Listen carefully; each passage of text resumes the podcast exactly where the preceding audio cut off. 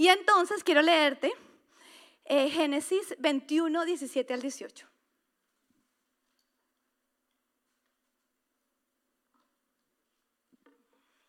No te quiero leer, quiero que leamos. ¿Se animan a leer conmigo ya que está en pantalla? Cuando Dios oyó al niño sollozar, el ángel de Dios llamó a Agar desde el cielo y le dijo, ¿qué te pasa, Agar? No temas, pues Dios ha escuchado los sollozos del niño. ¿Qué versículos tan poderosos? Dos versículos de la Biblia en la que Dios le habla a una mujer. Y además es Agar. ¿Todas saben quién es Agar? Y le habla a Agar y volvamos, volvemos a estudiar. Dice que cuando Dios que oyó al niño sollozar, ¿quiénes de aquí tienen situaciones en su vida personal que están llorando? Ok, Dios está escuchando ese llanto. Amén. Amén. Y dice que cuando Dios las oye sollozar, ¿qué hace? Llama a Agar. Dios nos llama. Una invitación de adórnate eh, eh, em, full life, eh, cuando te despiertas en la madrugada, Dios te llama, te llama y te llama desde el cielo y te dice, ¿qué te pasa? Y ahí pon tu nombre, ¿qué te pasa? Pero ¿será que Dios no sabe qué me pasa? Sí, dice que ya sollozó llorar lo que me congoja. Pero ¿sabes por qué nos pregunta qué te pasa? Porque quiere conversar con nosotros. Así que el nombre de hoy, sé que no es un nombre hebreo, pero es el nombre que Dios me dijo, que quiere que nosotras empecemos a utilizar y es mi conversador, mi conversador. Y, le pregunta, ¿qué te pasa, Agar? Nada que promueva más una conversación que una pregunta. Nos enseñan a las mamitas que cuando nuestros hijos van al colegio les hagamos ciertas preguntas claves para promover en ellos una comunicación, no cómo te fue. Porque cómo te fue ellos que dicen, Bien, no. No mira el horario, yo le pedí a la profesora que me mandara el horario. ¡Ah! Sé que hoy es clase de música. ¿Y cómo fue esa clase en el que momento empezaste a cantar? ¿Cantan en inglés? ¿Cantan en español? ¿Hay instrumentos? ¿Te sacan de tu salón? Empiezo a preguntarle basado en algo que ya sé para que se genere una conversación. Y después, Él nos dice lo que todas necesitamos escuchar, que es que no temas. Dios lo dice cada vez que escucha sollozar algo que te inquieta a ti. No temas. Porque no te le dices hoy a ti misma, no voy a temer. Pues Dios ha escuchado los sollozos del niño. Dios ha escuchado los sollozos del niño. Levántate y tómalo de la mano, que yo haré de él una gran nación. Y hasta el momento nos damos cuenta que todo lo que te he dicho como introducción se ve ahí. Porque el Señor no, no, solo nos dice que no temas, sino nos da una instrucción clara de qué hacer. Y es específico además, porque una veces es como, ¿cómo salgo de No, él, él es claro, él dice, levántate, o sea, primero párate tú, toma al niño de la mano, ni siquiera le dice que lo cargue, tómalo de la mano, que yo haré de él una gran nación. Y nos damos cuenta que entonces que Dios, nuestro conversador, el que habla con nosotros, está supremamente interesado en nuestro futuro.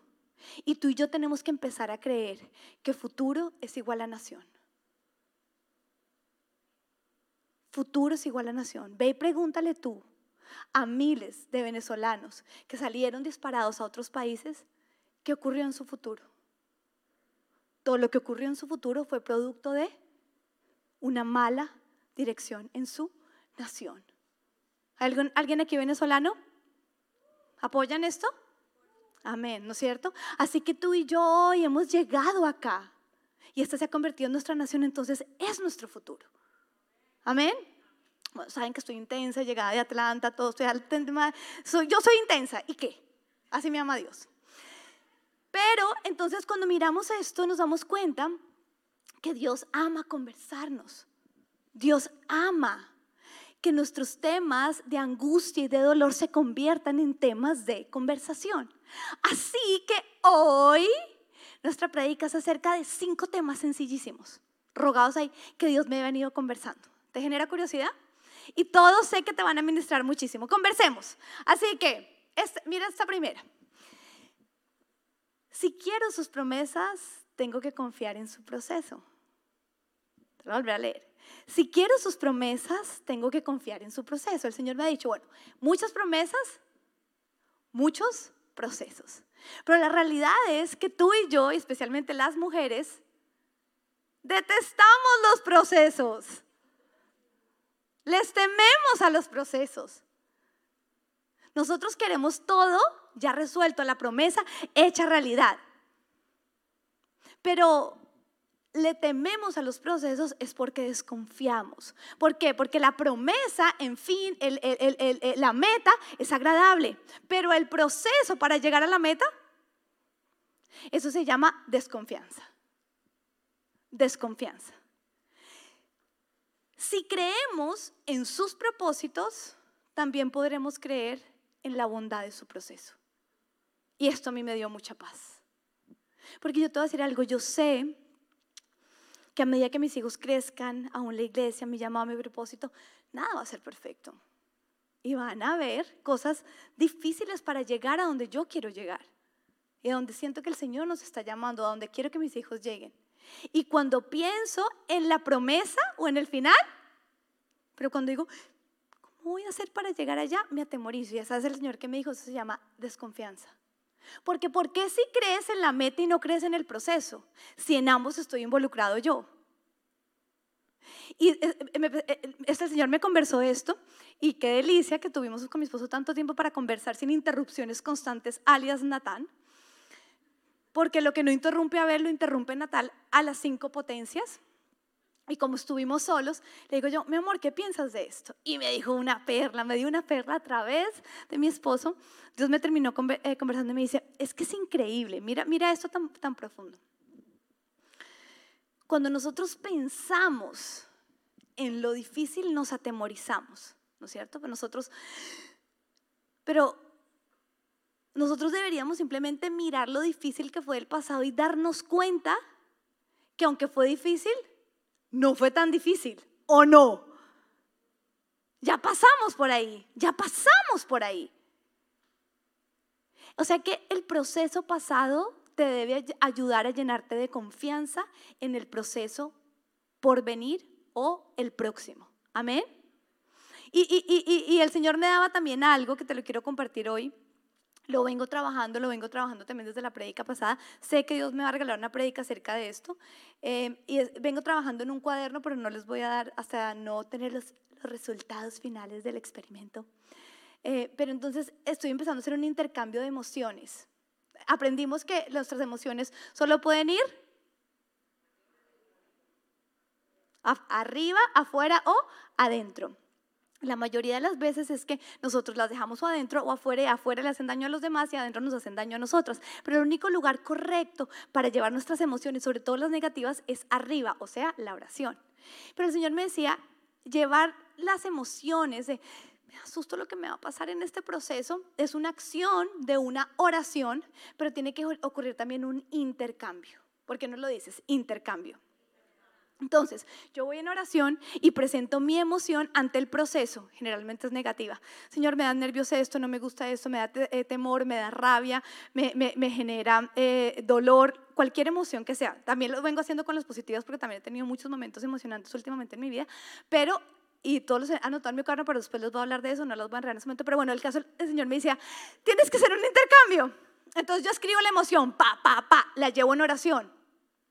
Y Él después me tiene que dar o sea, tengo que llevar la emoción, pero la emoción se tiene que quedar ahí.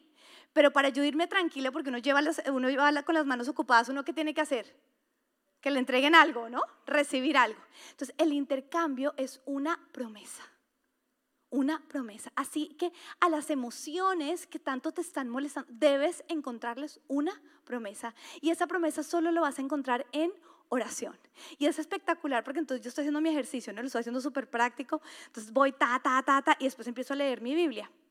Y en mi Biblia, pum, pum, pum. Entonces yo voy a mi cuaderno nuevamente, después lo voy a explicar de esto, y escribo la promesa con respecto a esa emoción o a esa situación. Amén. Está chévere esta conversación, ¿no? Productiva. Me ha parecido espectacular y te la comparto y te llevo a que la vivas. ¿Por qué? cuando hago ese intercambio salgo bendecida. Porque ese intercambio, esa promesa es una verdad. Di, verdad. Y la verdad no cambia lo que vemos, pero sí cómo lo vemos. Entonces, hice mi intercambio, entregué mi emoción, recibí una promesa, la promesa es verdad y la verdad no cambia la situación, pero sí cambia como yo la veo. Y como cambia como yo lo veo, también cambia mi emoción. Un aplauso para mi conversador.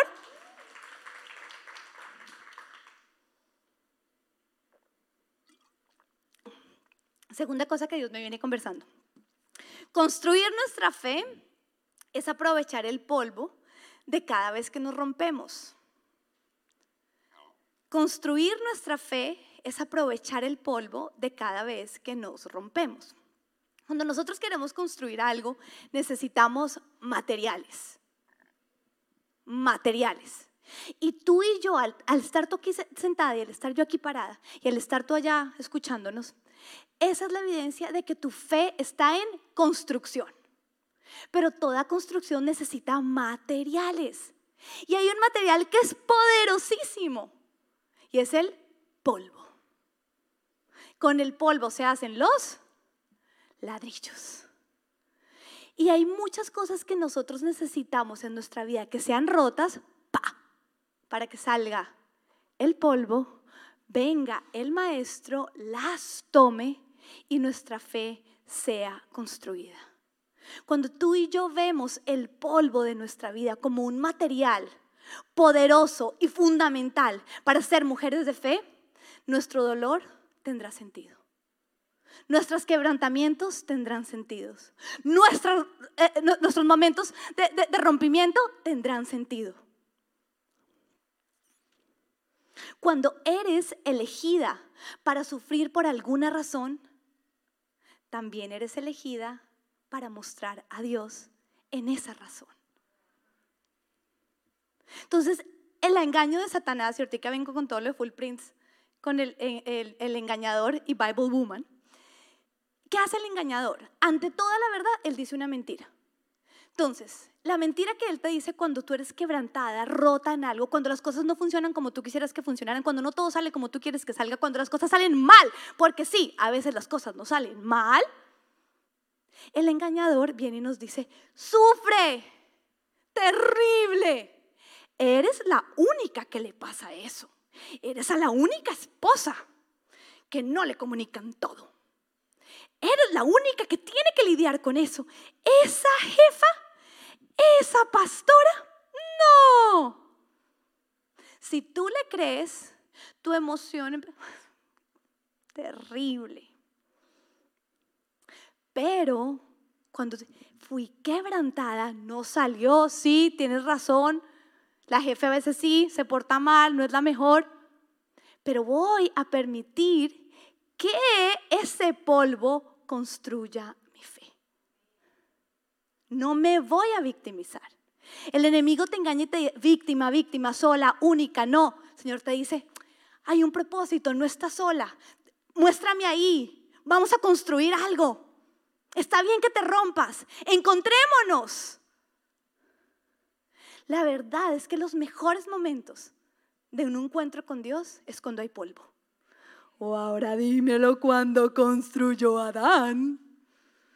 Cuando construyó a tu Adán. ¿Qué había? ¿Qué había? ¿Qué había? El ser que yo más amo en mi vida. Mi esposo con el que hice las cositas más preciosas, vino del polvo. Así que mujeres, yo ya no le voy a temer más el polvo. Así que mujeres, vamos a amar al polvo. Vamos a dejar que el polvo construya nuestra fe. Amén. ¿Sabías que el polvo que limpiamos en nuestra casa? ¿Tú sabes qué es el polvo? La mayoría son partículas de piel muerta. Una vez lo vi en Discovery Channel. Yo, ¿en serio? ¿Mi, ¿Mi aspiradora está llena de células muertas de todos nosotros? ¡Ay, qué cute! Pero qué cochino. Pero ahí está muerto. Pero tú y yo tenemos un Dios de resurrección. Un Dios al que tú y yo lo alabamos y decimos, la muerte venciste. Todo lo que a veces creemos que está roto, quebrantado y genera polvo, tú y yo tenemos al, que resucita todo y trae vida y propósito a eso. Amén. Tercera conversación. Cosas que vengo hablando, meditando, escribiendo. No es un sueño mío hacer un libro, pero no sabe uno si este cuaderno va a salir, ¿no? Emociones saludables.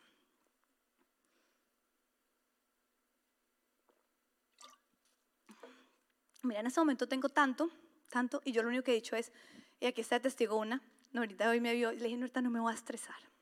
Ahorita no me voy a estresar. No me voy a estresar, no me voy a estresar.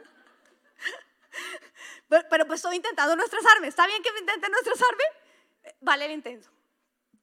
El caso es que yo anhelo ser una mujer que tiene emociones saludables. ¿Hay alguna que anhela esto acá? Ser una mujer, de, no solo un cuerpo saludable, sino unas emociones saludables. miren, qué, bendición o no. Porque tú hay veces que conflictiva. Uy, ya no, no digo nada, mejor no evito la conversación, todo es un problema. Yo no quiero ser esa persona.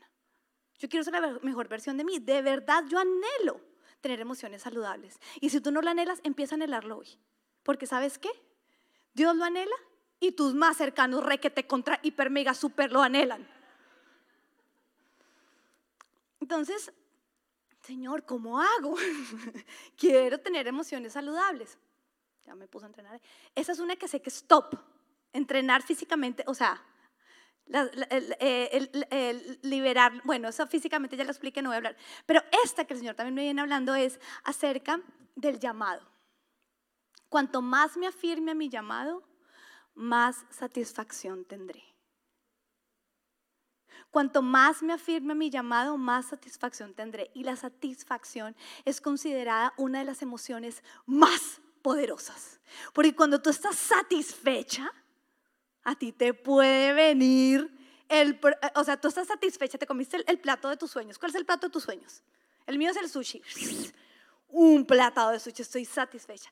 Me vienen con el sancocho, el mondongo, la bandeja paisa, el postre, tres leches y uno que dice, no, ¿no es cierto?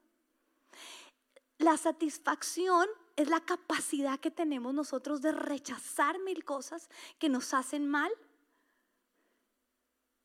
y mantenernos ecuánimes, bien parados. El problema es que la mayoría de las personas no viven su llamado, no hacen nada con respecto a su llamado. Están entretenidos, nuevamente el enemigo los entretiene tanto en lo que no es que viven insatisfechos. Y la insatisfacción es la emoción madre de, de, todas las otras emociones negativas. Cuando tú estás insatisfecho, cualquier cosa que te pasa, ¿tú qué haces? La satisfacción te da la capacidad de elegir y de elegir lo correcto. No voy a pelear, voy a perdonar. Así que es importante, mujeres, que nosotras atesoremos nuestro llamado. Y por eso esas conversaciones mías con el Señor en Atlanta de Señor, soy pastora, me traes acá un evento de, política, pero soy pastora, más fui invitada como pastora. Yo me tengo que aferrar a mi llamado. A mi llamado de que de predicar el evangelio, de predicar, de, tener un, un, rebaño a quien pastoreamos en la dirección correcta. Y eso nos trae satisfacción. ¿Cuál es tu llamado, mujer? Tal vez tú hoy no sabes tu llamado, pregúntaselo al Señor, es un tema de conversación. Pero te voy a decir algo, llamado tiene que ver con servicio. Quien no sirve y quien no está dispuesto a servir, rechaza un llamado. El llamado tiene que ver todo con servicio, sacrificio. Mira, a mí me dolió en el alma que esa persona me escribiera, te lo voy a confesar. Además que, para que veas que todo está entreconectado, era mi profesora de Pilates antes, con la que tenía una relación espectacular. Miren, la persona más yogi de todas, no peleaba con nadie, eso a veces entraba la gente y era grosera ella nunca la vibraba. Y pongo yo eso y pum, pum, pum, pum, pum, le escribió hasta mi esposo. Pero vamos a tener que, con nuestro llamado, abrazar también el rechazo. El no de mucha gente. Pero eh, eh, si tu llamado son los niños, vas a tener que madrugar, vas a tener que decirle a la almohada, no, recha, te va a costar, yo no te puedo decir que va a ser fácil, pero te traerá satisfacción. Por lo tanto, la casa de Dios, su casa es un lugar satisfactorio. Es un lugar, hay una canción que a mí me encanta que dice que hay un lugar para todos. Como soy un hijo de Dios, hay un lugar para ti acá. Y ese lugar tiene un nombre que es el tuyo y va de la mano con un llamado. A los que sirven con pasión y con devoción, créeme, aunque estés cansado, estar ahí parado, al frente de la batalla, permanecer, prevalecer, produce satisfacción. Y la satisfacción es una preciosa emoción saludable que te une a tu Señor y que bendice a los más cercanos. Cuarto tema, mujeres, que tenemos que hablar hoy, porque Dios me ha venido hablando de eso, y es el rechazo. Cuando, cuando yo veo a mis dos hijos, yo me doy cuenta que su mayor necesidad, su mayor necesidad latente es ser aceptados, es ser aprobados. Mami, mía, mía, mía, sí, mi amor, pues mía, mía, mía, mía, mía, saltan, brincan, mía, ¿me mises? Mi, mi. Sub, hasta que uno no es. Clau es testigo, cada vez que grabamos ahí me toca. Super Nuestra necesidad de qué? de que alguien nos diga. Pero la realidad es que en nuestra vida vamos a recibir tanto rechazo. Y es un tema con el que tú y yo tenemos que aprender a lidiar, el rechazo. Sé que, sé que es eh, largo, entonces no lo voy a pronunciar, pero quiero que te preguntes, ¿te sientes rechazado por alguien? Hay que perdonar a esa persona. No, no, no, no el, rechazo, acuérdate que la palabra nos enseña que, nuestra guerra no es contra personas, pero Satanás utiliza personas, hay un espíritu de rechazo a través de ciertas personas. Y para que tú realmente te sientas rechazado es porque esa persona está en tu corazón. O sea, a mí la persona X me escribe, pero ¿por qué me importó? Porque ella tenía un lugar en mi corazón. ¿Ok? Entonces, pero tú y yo como mujeres llenas de Cristo tenemos que aprender a lidiar con el rechazo. Hay muchas cosas en nuestro día a día que nos pueden sentir rechazadas de nuestro esposo. Lidiemos con el rechazo. Hay cosas de nuestro pasado que nos hicieron sentir súper rechazadas y seguimos caminando con el rechazo. A donde quiera que vamos, él, él ahí pegado a nosotros. No, no más.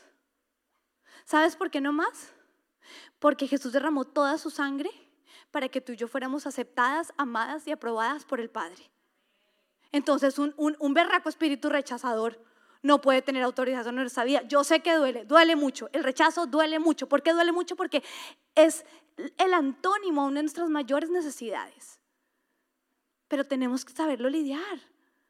Entonces, identifico quién me rechazó. Perdono a esa persona. Identifico por qué me siento rechazado ta, ta, ta, ta. ¿Lo perdono en, el nombre de quién? En el nombre de Jesús. En nuestras propias fuerzas no hacemos nada. Ve tú corriendo o un domingo, eh, pastor que me dé 100 dólares. Pastor, en el nombre de la pastora que me los dé. El nombre de quien vamos a pedir algo tiene autoridad. Tú pides el perdón y lo das y lo otorgas en el nombre que es sobre todo nombre. Por eso es importante el nombre de Jesús. Yo tuve un caso de una mujer divorciada, cristianísima, y ella quedó embarazada, anheló su bebé y cuando quedó embarazada el tipo la dejó por otra terrible. Y eso lloraba y lloraba y yo, ¿y ya lo perdonaste? Sí. Y yo, ¿y ahora qué le digo? Porque yo, esa era mi, esa era mi carta, ¿no? El perdón. Sí, yo, ¿sí? Sí. Y yo, Señor, ¿cómo así lo perdono? Y sigue llorando, ¿qué es esto? ¿Qué hago? El Señor me dijo, dile en el nombre de quién perdono. Y yo, ¿perdonaste en el nombre de quién? En mi nombre. Y yo, oh". ahí aprendí el poder del nombre de Jesús. Yo, no, lo hiciste mal. Uno, lo perdono, lo perdono, lo perdono, lo perdono, lo perdono. No se puede. El que venció el rechazo, el que venció el dolor, es Cristo. Nos toca ir en el nombre de Él. Automáticamente mi esposa, ah, mi esposa manda a pedir 100 dólares. Claro. Mira, dile que le mando 200. Amén. Mensaje subliminal. ¿Quién va a venir a decir este domingo que en el nombre de la pastora? Es en el nombre de Jesús. Entonces, está, me rechazó. Tun. Rechazo es no recibir de esa persona lo mismo que tú hubieras querido recibir o no. Un divorcio, una amistad de tu mamá, de tu papá. Es, es recibir lo contrario. Entonces, ¿qué hacemos? Lo perdonamos. ¿En el nombre de quién? Muy bien, estamos conversando. Estos son cuatro conversaciones sencillas que para que apliquen durante todo este mes. Perdonamos y después hay una decisión muy importante. Ya con el corazón sano, tú miras y dices, ese exnovio grosero, incrédulo, no ama la iglesia.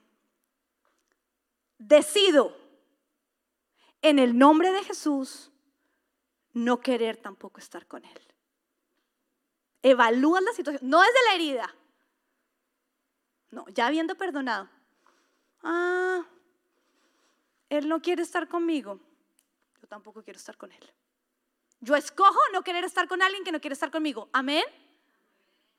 El trabajo de tus sueños, te echaron, te votaron, te rechazaron. Perdonas en el nombre de Jesús, con el corazón sano. Porque yo sé muy bien los planes que tienes para mí, Señor. Planes de bienestar y no de calamidad. Si ese trabajo me gustaba, el que viene me va a encantar. Decido no querer seguir trabajando ahí. ¿Esto es libertad, mujeres? Pero uno ahí. No fregue. Y tomas decisiones sabias. Todo lo que no es recíproco, ubicas roles. ¿Puedo ser tu amiga? No, tampoco. Tampoco. ¿Me entiendes? La suegra no te quiere. No.